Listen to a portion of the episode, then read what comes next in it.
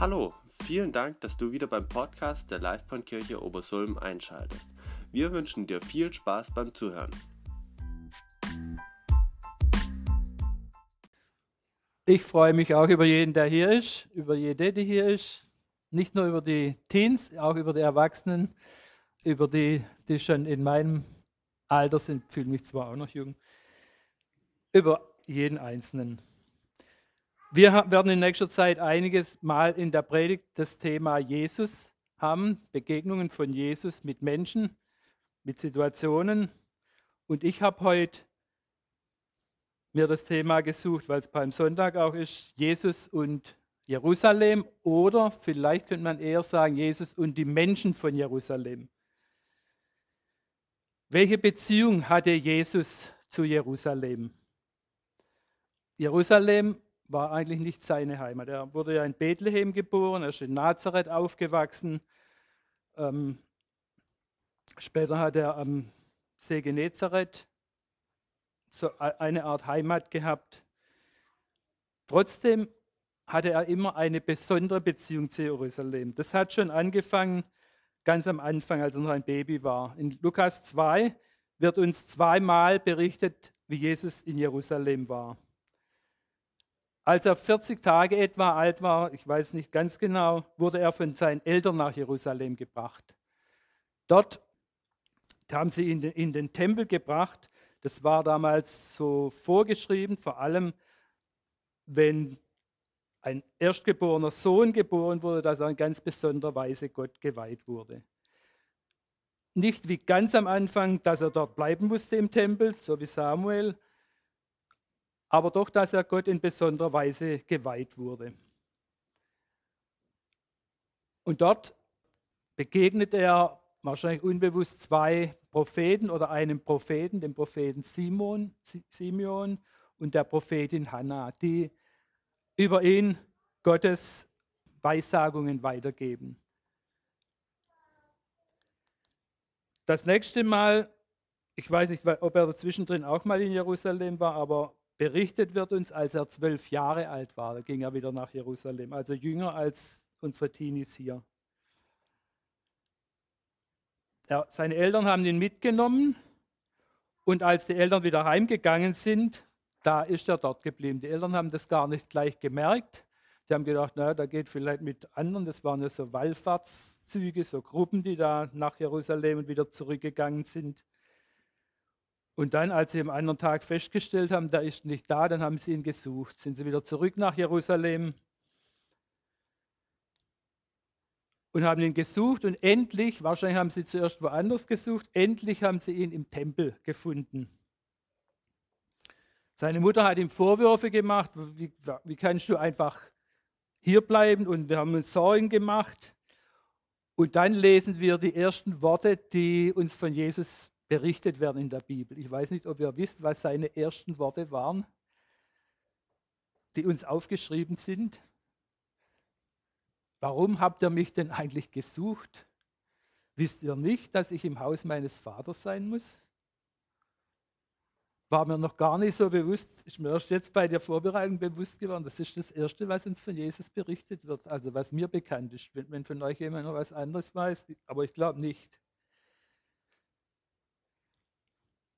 Wusstet ihr nicht, dass ich im Haus meines Vaters sein muss? Für mich deutet es klar darauf hin, Jesus hat schon erkannt, dass er eine ganz besondere Beziehung zu Gott hat, zum Vater im Himmel.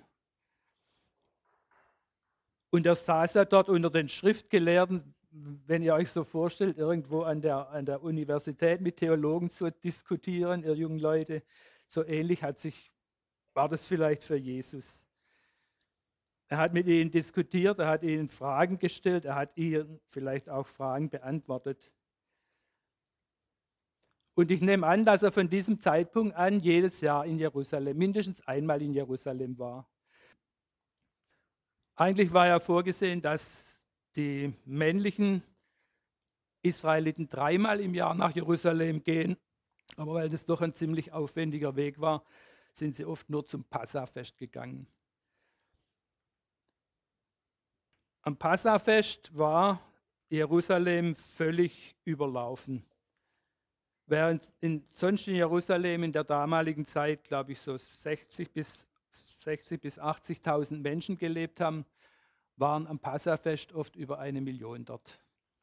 Also da war ganz schön was los. Und heute möchten wir uns mit einem ganz besonderen Besuch von Jesus in Jerusalem beschäftigen. Mit einem, mit einem ganz besonderen Einzug, mit einem Triumphzug. Und ich lese dazu aus Lukas 19 ab Vers 28. Jesus setzte seinen Weg nach Jerusalem fort. Als er in die Nähe von Bethphage und Bethanien am Ölberg kam, schickte er zwei seiner Jünger mit dem Auftrag los, Geht in das Dorf da drüben. Gleich wenn ihr hineingeht, werdet ihr ein Fohlen angebunden finden, auf dem noch niemand geritten ist. Bindet es los und bringt es her. Wenn euch jemand fragt, warum ihr es losbindet, sagt einfach, der Herr braucht es. In einem anderen Evangelium wird da noch hinzugefügt und er wird es wieder, es wird wieder zurückgebracht. Also sie haben das nicht behalten, für immer entführt, das Eselsfohlen. Die beiden Jünger machten sich auf den Weg und fanden alles so, wie Jesus es ihnen beschrieben hatte. Als sie das Fohlen losmachten, fragten die Leute, denen es gehörte, warum bindet ihr das Tier los? Der Herr braucht es, antworteten sie. Dann brachten sie das Jungtier zu Jesus, warfen ihre Mäntel darüber und ließen Jesus aufsteigen. Während er so seinen Weg fortsetzte, breiteten andere ihren Mäntel auf dem Weg aus. Als Jesus an die Stelle kam, wo der Weg vom Ölberg in die Stadt hinabführte, brach die ganze Menge der Jünger in Freudenrufe aus. Sie lobten Gott mit lauter Stimme für all die Wunder, die sie miterlebt hatten. Gepriesen sei der König, der da kommt im Namen des Herrn. Friede dem, der im Himmel ist. Ehre dem, der in der Höhe wohnt. Da riefen ihm einige Pharisäer aus der Menge zu, Rabbi, bring doch deine Jünger zur Vernunft. Doch er erwiderte, ich sage euch, würden sie schweigen, dann würden die Steine schreien. Als er näher kam, und die Stadt vor sich liegen sah, weinte er über sie und sagte, wenn du wenigstens heute noch erkennen würdest, was dir den Frieden bringt, doch du bist blind dafür. Es kommt für dich eine Zeit, da werden deine Feinde einen Wall um dich bauen. Sie werden dich belagern und dich von allen Seiten bedrängen. Und dann weiter unten, dann ging er in den Tempel und fing an, die Händler hinaus zu jagen. In der Schrift heißt es, rief er, mein Haus soll ein Haus des Gebets sein. Aber ihr habt eine Räuberhöhle daraus gemacht. Jeden Tag lehrte Jesus im Tempel. Aber die Hohenpriester, die Gesetzeslehrer und die führenden Männer des Volkes suchten nach einer Möglichkeit, ihn zu beseitigen. Doch sie wussten nicht, wie sie es anfangen sollten. Denn das ganze Volk war dauernd um ihn und ließ sich keins seiner Worte entgehen. Die Hauptperson in dem Text, den wir gelesen haben, ist Jesus. Und er soll auch die Hauptperson in der Predigtreihe sein. Eigentlich ist in jeder Predigt die Hauptperson, aber manchmal ganz besonders. Die Leute haben nicht genau gewusst, wer Jesus ist. Im Matthäusevangelium bezeichnen sie ihn bei dieser Gegenwart als Sohn Davids. Er ist hier nicht nur mit seinem engeren Jüngerkreis unterwegs, sondern aus dem Gesamtzusammenhang können wir erkennen, dass er sich einer Pilgergruppe vermutlich angeschlossen hat. Ich stelle mir das vor, so ein Festzug mit, weiß nicht wie vielen Personen, die da unterwegs waren, die von Osten her den Ölberg hochgehen und dann von oben auf die Stadt Jerusalem schauen und dann auf der anderen Seite wieder hinunter ins Kidrontal, bevor sie in die Stadt können. Aus dem Pilgerzug, Pilger auf dem Weg nach Jerusalem, wird dann plötzlich eine, ein Triumphzug. Und dieser Einzug in Jerusalem, der hat mich an zwei Geschichten erinnert, zwei Ereignisse aus dem Leben des Vorfahren von Jesus, des Königs David. Das erste war, als er den Goliath besiegt hatte. Die meisten von euch werden diese Geschichte kennen. Da heißt es, als die Männer heimkehrten, nachdem David den Philister erschlagen hatte, zogen Frauen aus allen Städten Israels mit Reigentänzen und Gesang König Saul entgegen. Sie jubelten ihm zu. Tanzend und singend riefen sie, Saul hat tausend Mann erschlagen. Wahrscheinlich hat sich Saul gefreut, dass er so begrüßt wird. Aber dann ging es weiter, aber David 10.000. Da wurde Saul ganz heiß verzornt, denn diese Worte missfielen ihm sehr. Das zweite Ereignis aus dem Leben Davids, da ist er direkt in Jerusalem eingezogen.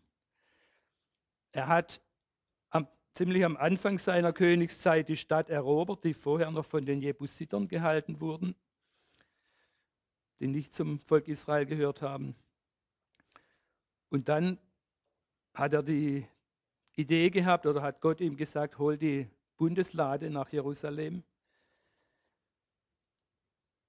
Beim ersten Mal ist es missglückt, der erste Versuch.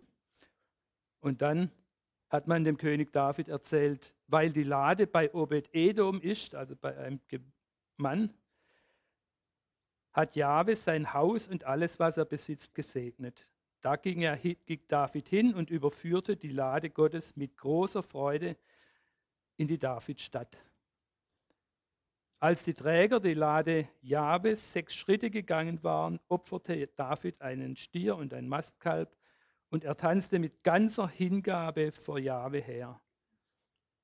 So brachten David und die Israeliten die Lade Jahwes mit Jubelgeschrei und Hörnerschall hinauf. Aber auch da gab es jemanden, der nicht begeistert war. Das war eine der Frauen von David. Als die Lade Jahwes in die Stadt getragen wurde, schaute Michael, die Tochter Sauls und die Frau Davids, aus dem Fenster. Und als sie sah, wie der König David vor Jahwe hüpfte und tanzte, verachtete sie ihn. Aber jetzt zurück zur Geschichte von Einzug Jesu in Jerusalem. Mir sind vier Punkte da wichtig geworden. Zum Ersten, Jesus erteilt zwei seinen Jüngern einen Auftrag. Ich weiß nicht, wie es euch gegangen wäre an der Stelle der Jünger, wenn Jesus sagt, geh mal dahin, da ist ein Esel, ein junges Eselsfüllen und das bringst du mir her. Und wenn die Leute dich fragen, du sagst einfach, der Herr braucht es. Aber Jesus gibt nicht nur einen Auftrag, sondern hat auch schon alles vorbereitet. Habt ihr das nicht auch schon erlebt? Jesus gibt euch einen Auftrag, der scheint euch schwer oder fast unmöglich.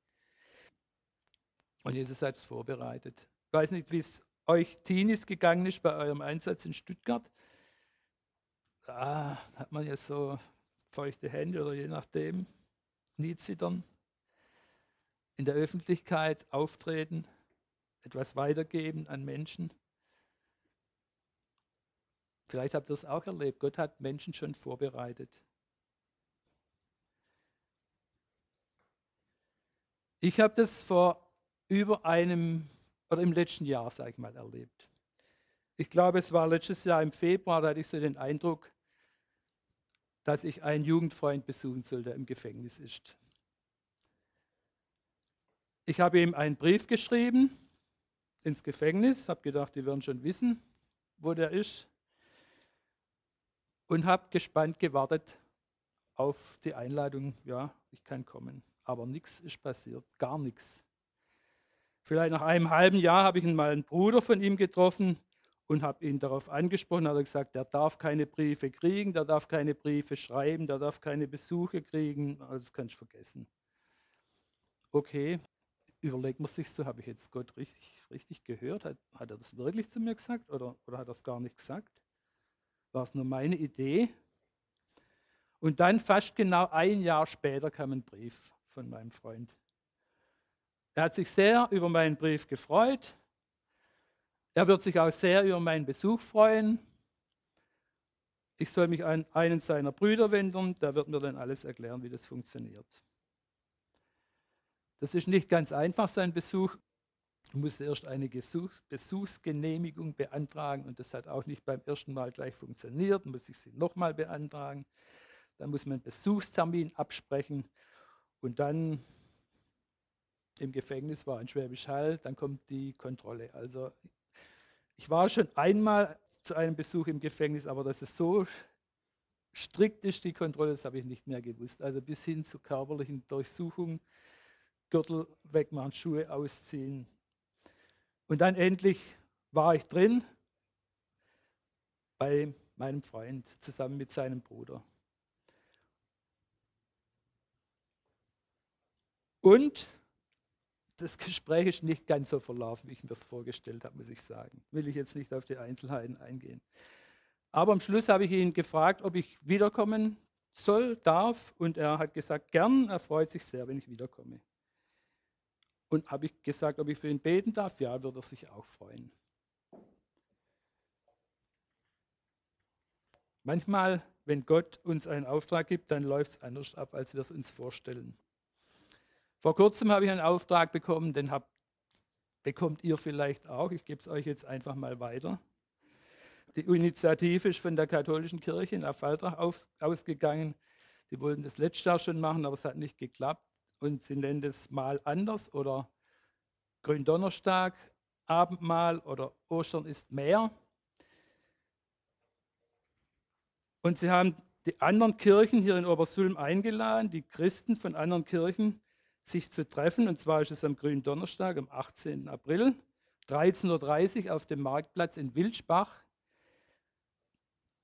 Wir werden dort einen Tapeziertisch aufstellen und zwölf von uns werden an dem Tisch sitzen, so wie das, ähm, ich glaube, von Leonardo da Vinci ist das Bild, das Abendmahlbild, und werden dann Einladungen verteilen zu den Gottesdiensten an Karfreitag und Ostern. Anschließend werden wir an andere Plätze noch weitergehen. Ich glaube noch zum Lidl, wenn ich es richtig verstanden habe. Und ich lasse mich da überraschen. Also 13.30 Uhr. Es ist auch gut, wenn einige drumherum stehen. Die müssen gar nicht alle an dem Tisch sitzen. Ich glaube, die Zeitung wird auch dort sein. Und ich bin mal gespannt, ob wir da wirklich mit Gottes Hilfe Menschen für Karfreitag und Ostergottesdienste einladen können. Wenn ihr jetzt irgendwie den Eindruck habt, ja, Gott will, dass ihr da dabei seid, Donnerstag, 13.30 Uhr vor dem alten Rathaus in Wilsbach, am Marktplatz.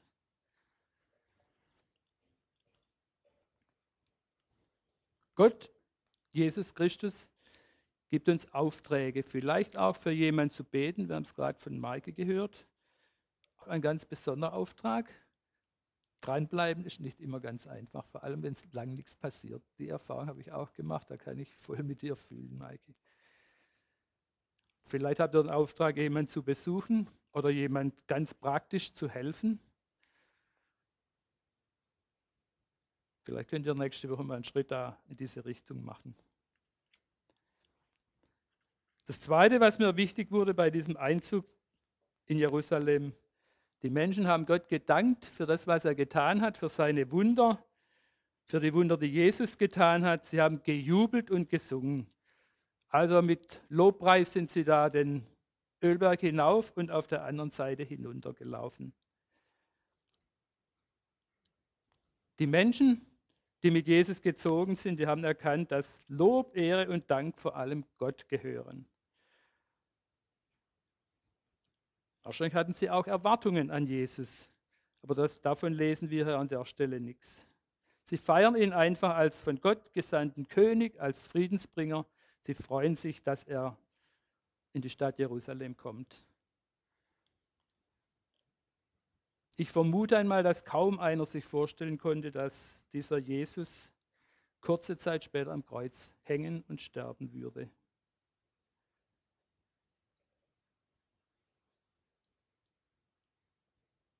Auch wir, auch ihr habt in eurem persönlichen Leben schon Wunder Gottes erlebt. Und wir wollen Gott dafür die Ehre geben und wenn es Gelegenheit dazu gibt, auch mal davon reden, anderen Menschen erzählen.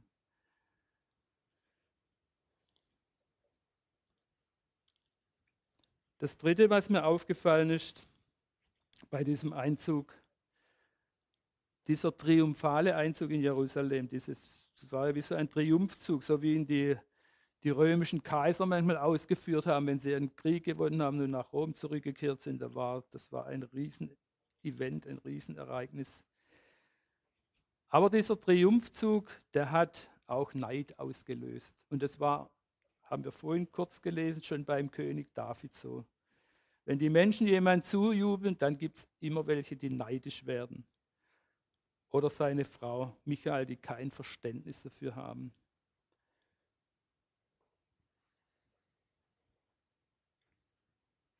Sie haben zwar versucht, diesen Neid zu verstecken, haben, von Gotteslästerung geredet, haben gesagt, Jesus, sag doch mal, die sollen jetzt ruhig sein, schon nicht in Ordnung, was die hier machen.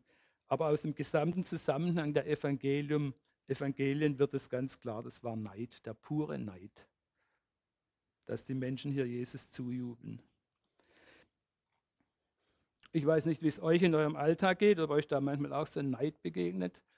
Besonders wenn einem was gelingt, wenn man irgendwo Erfolg hat. Vielleicht, wenn es einem gesundheitlich gut geht und jemand anders nicht so. Manchmal ist der Neid versteckt, wir merken es vielleicht gar nicht. Ich denke, jeder von uns könnte da eine ganze Reihe von Geschichten erzählen. Wenn andere Menschen neidisch auf uns sind, können wir das eigentlich relativ leicht aushalten, zumal wir es oft gar nicht merken. Wir können es ertragen. Aber wie ist es, wenn wir neidisch sind auf jemand? Wenn es dem anderen besser geht als mir? Wenn sich der Nachbar mehr leisten kann? Wenn wir das Gefühl haben, jemand anders wird am Arbeitsplatz, in der Familie oder auch hier in der Gemeinde wird besser behandelt als wir selbst.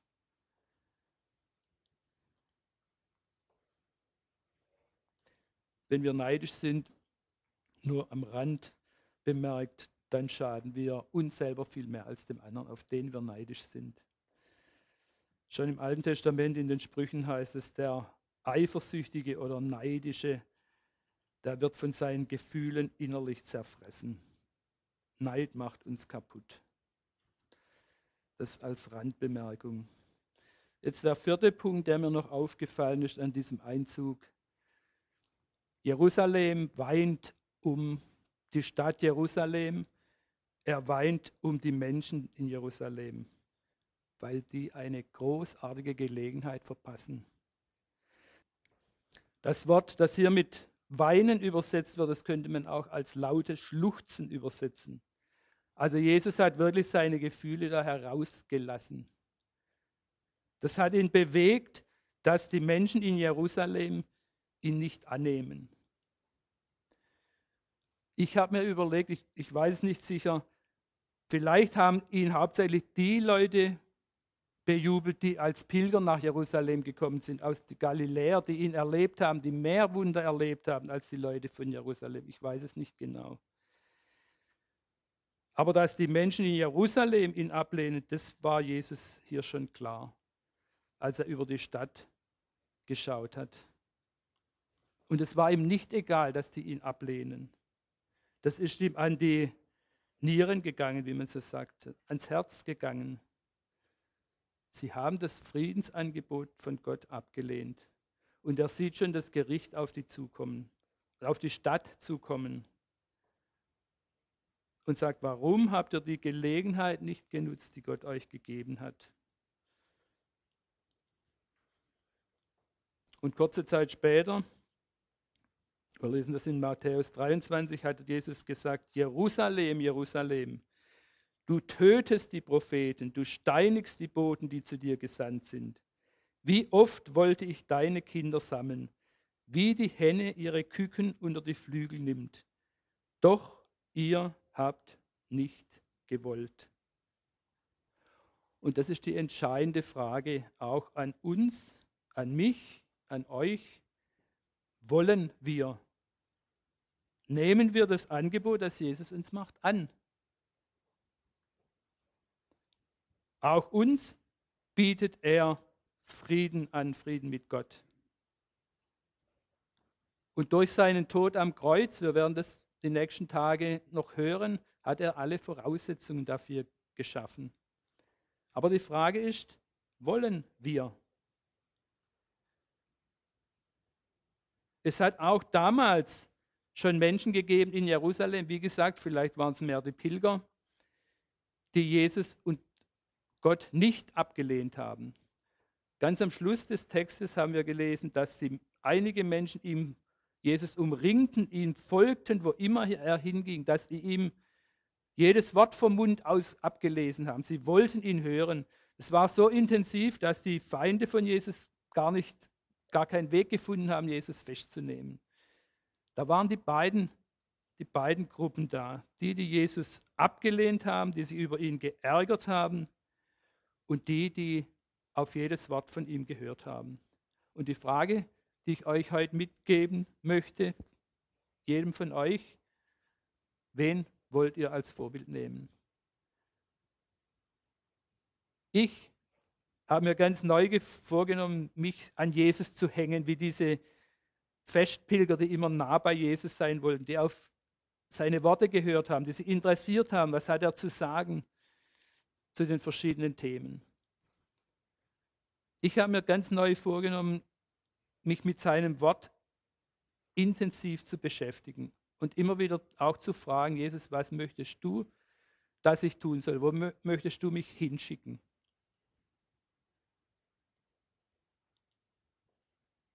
Und vergessen wir nicht, so wie er sich um Jerusalem gekümmert hat, wie er geweint, laut geschluchzt hat, weil sie ihm nicht auf ihn gehört haben, so kümmert er sich um uns, um dich. Er liebt dich, er denkt an dich und er will dich segnen. Ich möchte noch beten. Herr Jesus Christus, habt du herzlichen Dank für diesen Bericht über deinen Einzug in Jerusalem. Du hast ein besondere, besonderes Verhältnis, eine besondere Beziehung zu den Menschen in Jerusalem gehabt. Sie waren dir am Herzen, du hast um sie geweint, laut geschluchzt. Sie waren dir nicht egal. Und danke, dass du dich auch so um uns kümmerst, dich für uns interessierst. Wir sind dir nicht egal. Du möchtest, dass wir dir nachfolgen, dass wir dir zuhören, dass wir dein Friedensangebot annehmen, dass wir den Tod am Kreuz, den du stellvertretend für uns erlitten hast, dass wir den annehmen. Ja, wir preisen dich, wir danken dir, dass wir diese Güte, diese Nähe, dieses Erbarmen schon oft in unserem Leben erfahren haben. Dass wir deine Nähe schon oft erlebt haben dass wir schon oft erlebt haben, wie die Aufträge, die du uns gibst, wie du die schon, wie du schon vorbereitet hast. Hab du dafür herzlichen Dank und ich bitte dich von ganzem Herzen, dass du mit jedem von uns in die neue Woche gehst, dass du diese Zeit um Ostern dazu benutzt, ganz neu zu uns zu reden und dass du uns hilfst, ganz neu auf dich zu hören möchte dich auch für den Einsatz am grünen Donnerstag bitten, Herr.